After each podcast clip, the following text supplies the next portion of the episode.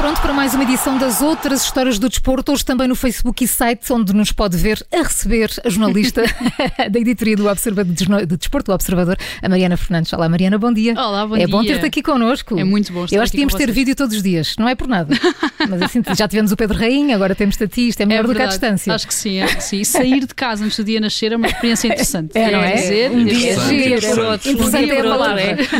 Nós, quando o despertador toca às quatro, também pensamos nisto, interessante, não é? É a palavra é, que nos ocorre, não é, Carla? É, é interessante, é muito, muito interessante. Bem, mas vamos lá, isto começamos nos Estados Unidos. Sim, e para contarmos esta história temos de lembrar que a larga maioria dos prémios, das distinções desportivas relacionadas com o futebol, com o basquetebol, com qualquer outra modalidade, são uh, entregues depois de votações alargadas que incluem jornalistas, e jornalistas que trabalham aquela modalidade específica e que têm, por isso, pelo menos em teoria, o crédito necessário e obrigatório para tomar essas decisões.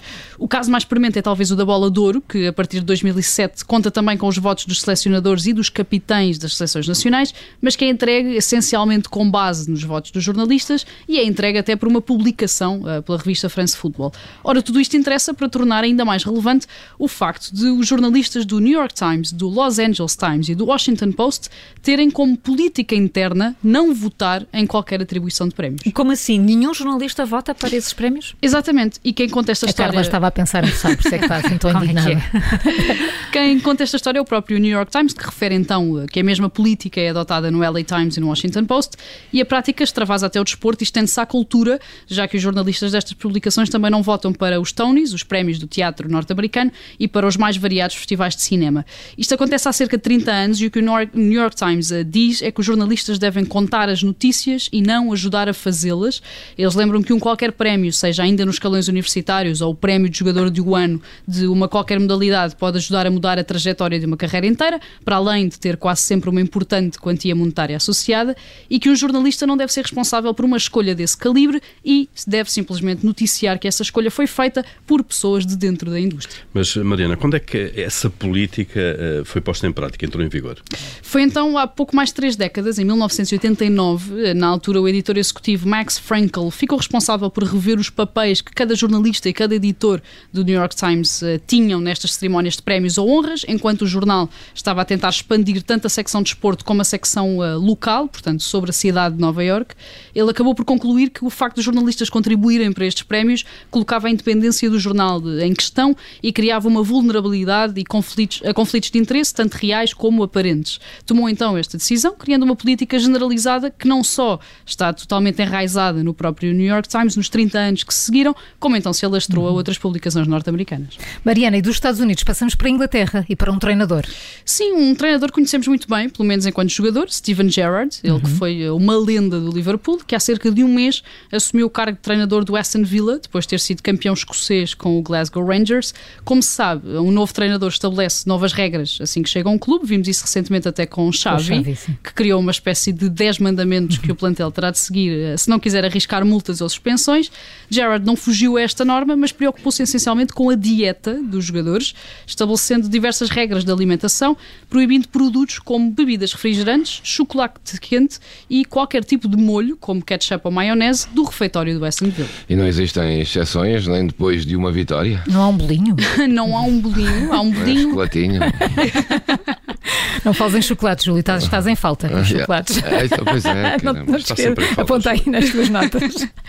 Não, a verdade é que existe uma pequenina exceção uh, no, nas vésperas dos jogos, portanto, podem existir sobremesas das vésperas dos jogos, pelo menos para garantir o consumo de hidratos de carbono e de energia antes das partidas. O Gerard trabalha com uma equipa de cientistas do desporto e nutricionistas e tem como principal objetivo evitar o consumo das chamadas calorias vazias, ou seja, produtos que contêm essencialmente açúcar e outros aditivos e que não têm qualquer qualquer valor nutricional. Só não são vazias para o nosso corpinho, não é? Exatamente, e enchem até.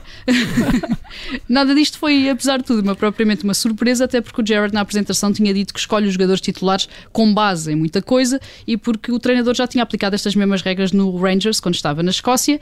A verdade é que o Aston Villa está a aproveitar para tornar isto tudo também uma política do clube e já estendeu todas estas indicações também à equipa de futebol feminino, Faz o que me parece bastante bem. Exatamente. E terminamos com um jogador e com uma, com uma autobiografia diferente.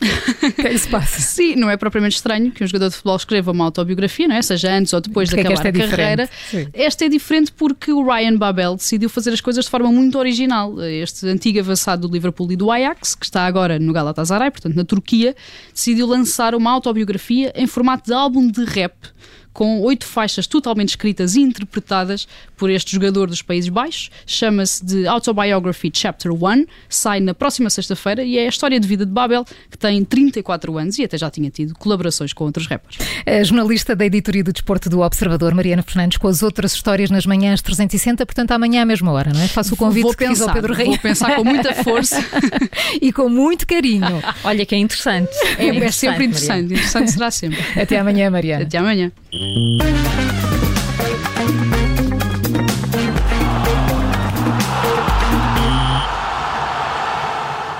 Rádio.